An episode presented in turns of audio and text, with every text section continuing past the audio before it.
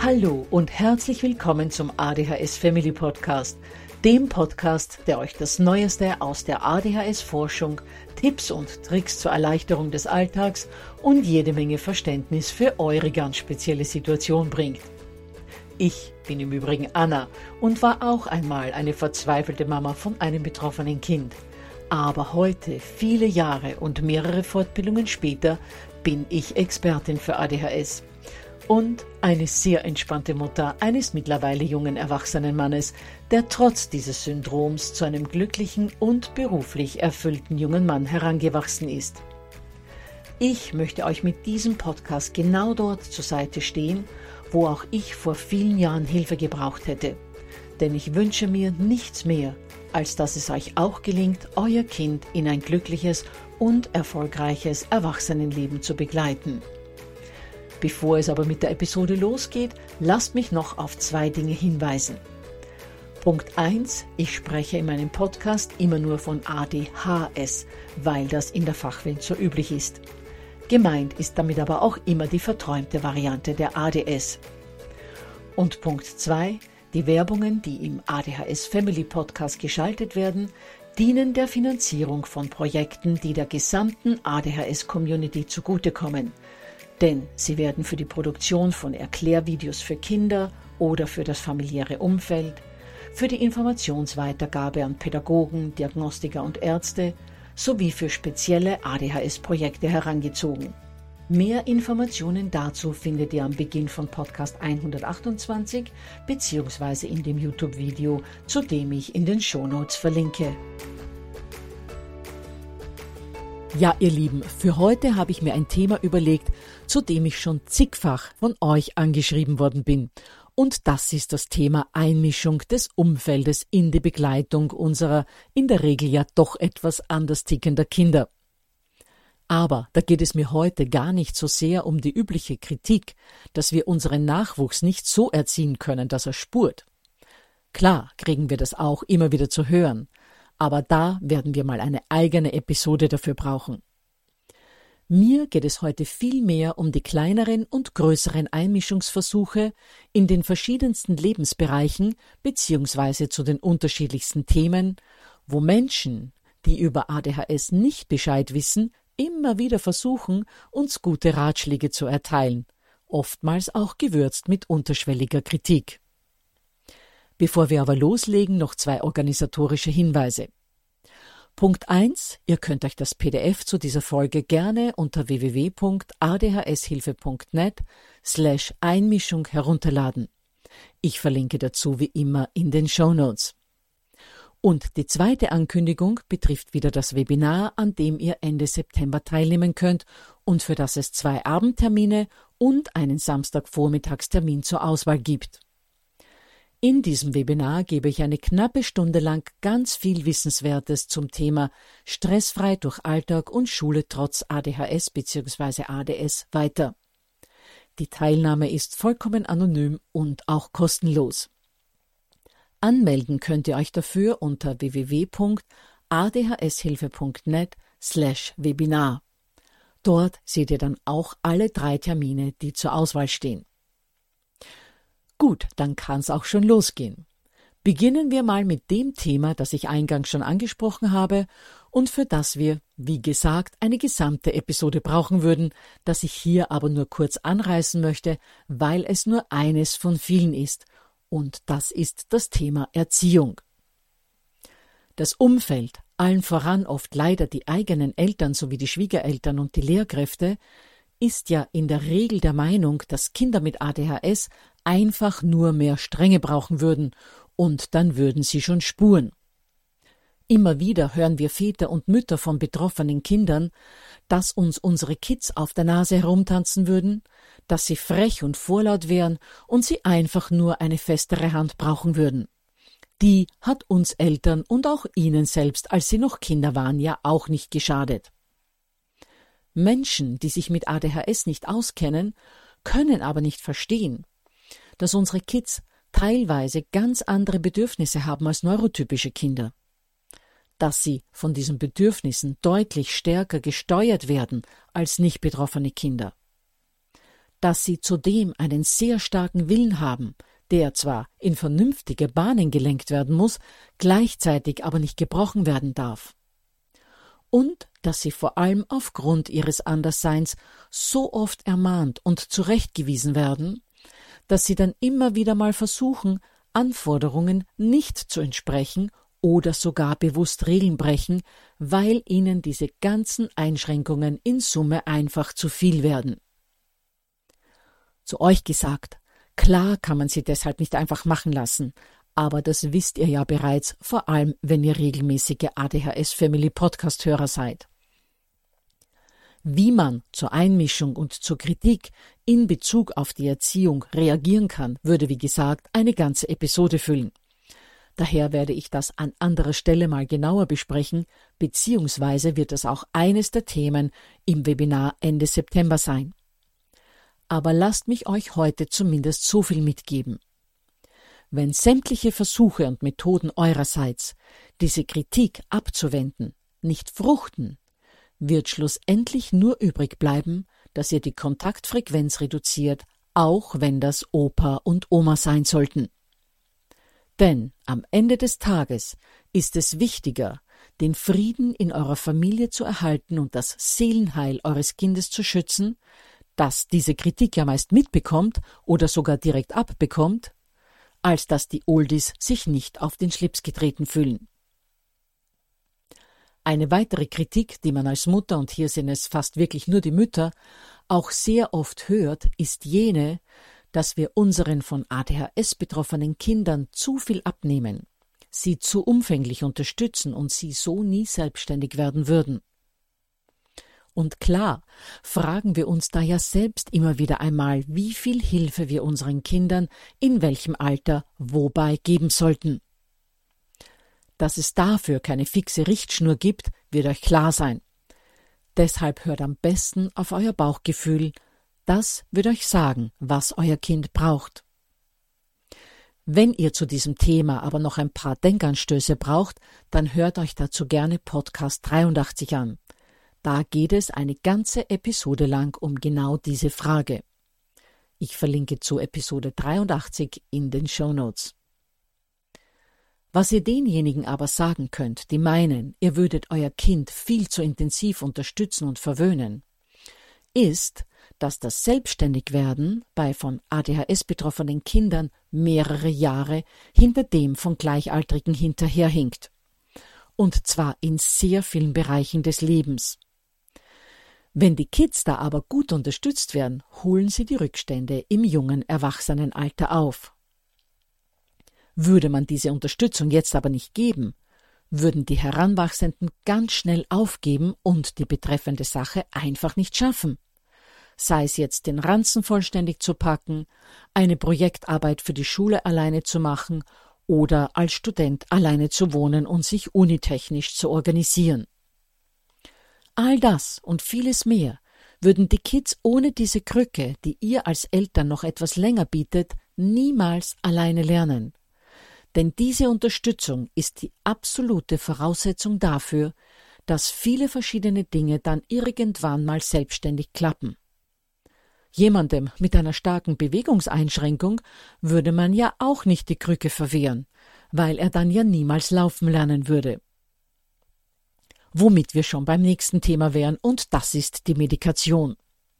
Denn auch sie ist oftmals eine Krücke, die die Kids brauchen, um Verschiedenes zu erlernen. Aber auf das will ich jetzt gar nicht hinaus. Dazu verweise ich heute einfach nur auf die Episoden 89 und 55. Aber auch bei diesem Thema ist es ja so, dass sich Außenstehende immer wieder einmischen. Manche versuchen Eltern von betroffenen Kindern mit aller Gewalt dazu zu drängen, dass sie ihren Kindern doch um Gottes Willen endlich Tabletten geben mögen. Das Kind sei ja kaum aushaltbar und für seine Umgebung sonst eine Zumutung. Andere wieder schlagen beim Thema Medikation die Hände über den Köpfen zusammen und schüren damit die Angst noch unnötig, die viele Eltern ohnehin schon vor den Tabletten haben, indem sie vor der Chemiekeule bzw. dem Kinderkoks warnen. Denn was hören wir in Bezug auf Medikamente denn immer? Du stellst dein Kind ruhig Oder dein Kind wird ein gefühlloser Zombie werden. Oder die gesamte Persönlichkeit deines Kindes wird dann dahin sein, etc. etc. Alles wilde Behauptungen und Annahmen, die nicht annähernd der Realität entsprechen, wenn ein Kind das Medikament bekommt, das bei ihm gut wirkt und die Dosis erhält, die es braucht. Fragt man diese Menschen aber, ob sie einem denn bitte mal kurz erklären könnten, wie diese Medikamente wirken und warum sie so gefährlich sein sollen, dann können sie das in aller Regel nicht, sondern haben maximal irgendwo in den Medien das falsche Gerücht aufgeschnappt, dass Ritalin und Co. zu einer Abhängigkeit führen. Das heißt, in Wahrheit haben diese Menschen absolut keine Ahnung von den Wirkmechanismen von ADHS-Medikamenten und schon gar keinen Plan davon, wie unheimlich toll unterstützend ADHS-Medikation wirken kann. Sie bringen sich aber mit ihrer ungebetenen Meinung dennoch in eure Überlegungen mit ein oder versuchen euch, wenn ihr euch bereits für Medikamente entschieden habt, davon sogar wieder abzubringen. In diesem Fall könnt ihr den Unkenrufern natürlich auch gerne sagen, solange sie euch nicht die genaue Wirkweise der Medikamente sowie die möglichen Nebenwirkungen und deren medizinischen Hintergründe genau erklären können, vertraut ihr lieber auf die Aussagen eures behandelnden Arztes und derjenigen Menschen, die sich seit Jahrzehnten mit ADHS beschäftigen. Und wenn dann nach wie vor kommt, dass es doch die Spatzen von den Dächern pfeifen würden, wie schädlich Ritalin sei, das lese und höre man doch immer wieder in den Medien, dann könnt ihr immer noch entgegnen, dass sich Berichte, wie hervorragend diese Medikamente wirken würden, nun mal in den Medien ganz schlecht verkaufen würden, es sind doch immer die negativen Unkenrufe, die die Leser und Zuseher interessieren würden. Und auch in Bezug auf andere Therapien bzw. Förderstrategien gibt es oftmals ungebetene Ratschläge, wie zum Beispiel, dass das Kind unbedingt in ein Konzentrationstraining oder eine Verhaltenstherapie müsse. Mag ja tatsächlich sein, dass die eine oder andere Therapie noch ergänzend nötig bzw. sinnvoll wäre. Doch wir Eltern lassen uns da leider viel zu schnell in einen wahren Therapiemarathon hineintreiben. Zum einen, weil wir natürlich hoffen, dass die Therapien unserem Kind tatsächlich helfen. Zum zweiten, um zeigen zu können, dass man wirklich alles tut, was nur möglich ist, um das Verhalten und die Defizite des Kindes zu verbessern bzw. auszugleichen. Zum Dritten aber auch, weil wir manchmal das Gefühl haben, dass das Umfeld das Ausmaß des Syndroms erst dann begreift und anerkennt, wenn das Kind die verschiedensten Therapien erhält. Hört euch zum Thema Welche Therapien braucht mein Kind aber gerne die Episode 101 an. Den Link dazu findet ihr in den Show Notes. Ein weiterer, oftmals auch tatsächlich wohlgemeinter Ratschlag ist die Aufforderung, das Kind doch zu einer Sportart, idealerweise zu einem Mannschaftssport, zu schicken. Bewegung würde gerade dem Zappel Philipp gut tun und würde sämtliche Probleme bzw. Symptome bestimmt schnell zum Verschwinden bringen. Außerdem würden die Kids dort spielerisch lernen, wie man sich in eine Gruppe einfügt und sich angemessen verhält. Dass der unwissende ADHS-Laie das denkt, liegt auf der Hand. Was das uninformierte Umfeld aber oftmals nicht weiß, ist, dass viele Kinder mit ADHS für Mannschaftssportarten nicht wirklich geeignet sind. Denn ein gar nicht so kleiner Teil der von ADHS Betroffenen ist einfach nicht teamfähig und will oft unbedingt sein eigenes Ding durchziehen. Das kommt in Mannschaften aber gar nicht gut. Und nur weil es beim Mannschaftssport lustiger zugeht und das, was man lernen soll, für die Kids interessanter ist als das, was in einer Klassengemeinschaft an Lernstoff zu bewältigen ist, bedeutet das noch lange nicht, dass soziale Kompetenzen dort spielerisch erlernt werden. Ganz im Gegenteil kann der Selbstwert der Kids beim Fußball oder beim Handball sogar noch sinken, weil die Kinder dort merken, dass sie es wieder einmal nicht schaffen, sich in eine Gruppe einzuordnen, dass es ihnen ähnlich wie im Unterricht oft nicht gelingt, dem Trainer zuzuhören, und dass sie auch die Gruppenregeln und die Spielregeln nur schwer einhalten können. Manche schaffen das zwar ganz gut, manche aber eben auch nicht. Zu diesem Thema wird zwar auch mal ein Podcast erscheinen, aber lasst mich hier schon vorausschicken, dass für Kinder mit ADHS Einzelsportarten wie Schwimmen, Klettern oder Parkour deutlich geeigneter sind. Ein Teil der Kids kommt aber auch in Sportarten ganz gut zurecht, die mit einem zweiten Gegenüber durchgeführt werden, so wie zum Beispiel Judo oder Tennis, denn da müssen sie sich nur auf einen zweiten einstellen, aber nicht gleich auf eine ganze Gruppe. Auch was die Urlaubsarten und die Urlaubsziele anbelangt, erhält man aus dem Umfeld oft wohlgemeinte Ratschläge, zum Beispiel, dass man doch mal auf einen All-Inclusive Urlaub fahren soll, um dort sein Kind in der Betreuung abgeben zu können und sich endlich mal erholen zu können. Theoretisch kann das gut gehen, muss aber nicht. Vor allem wenn ihr Kinder habt, denen ihre Reizoffenheit sehr zu schaffen macht, kann es sein, dass das Gewusel und der Lärmpegel, die in derartigen Clubs herrschen, dem Kind ganz schnell zu viel werden.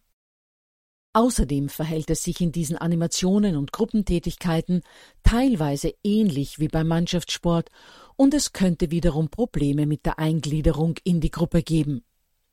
Das allein soll euch aber noch nicht davon abhalten, es möglicherweise doch einmal zu versuchen, wenn ihr denkt, dass das gut gehen könnte.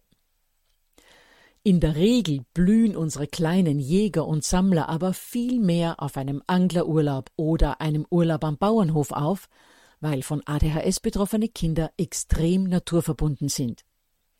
Mehrere Studien haben auch schon gezeigt, dass sich die ADHS-Symptome deutlich verbessern, wenn ein Kind täglich einige Zeit in der Natur verbringt. Außerdem gibt es auf Bauernhöfen natürlich Tiere und auch dieser Kontakt tut unseren Kindern unheimlich gut und wirkt nahezu therapeutisch. Hört euch dazu Episode 45 an, wenn ihr mögt. Schließlich haben Außenstehende auch öfter ungebetene Ratschläge zum Thema Ernährung.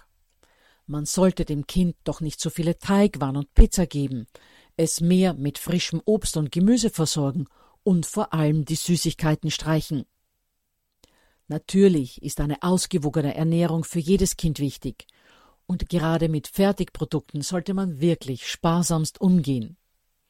Aber was viele Menschen, die solche Tipps geben, oft nicht wissen, ist, dass Kinder mit ADHS erstens mal sehr wählerische Esser sind, zweitens oftmals auch relativ wenig Appetit haben, auch wenn sie keine Medikamente nehmen, und sich drittens auch häufig die Zeit zum Essen gar nicht nehmen wollen, wenn sie mit Interessanten beschäftigt sind. Und gerade bei all jenen Kindern, die Medikamente bekommen, ist der Appetit doch immer wieder mal ein Problem, und da ist man als Eltern dann natürlich froh, wenn das Kind wenigstens Spaghetti oder Pizza isst. Ohne dem kritischen Umfeld hier umfänglich recht geben zu wollen, muss ich euch aber tatsächlich sagen, dass ein derartiges Essverhalten sehr häufig Mangelerscheinungen nach sich zieht, die die ADHS-Symptome teilweise noch verstärken können. Mehr dazu wird es in Kürze in ein oder sogar zwei Episoden geben, wo ich Interviews mit Kollegen aus der Medizin und der Ernährungsforschung führen werde. Achtet also wirklich, soweit es euch möglich ist, auf eine ausgewogene Ernährung. Gut, ihr Lieben, das waren so die wundersten Punkte, über die ihr mir immer wieder berichtet und die ich ja aus eigener Erfahrung nur zu gut kenne.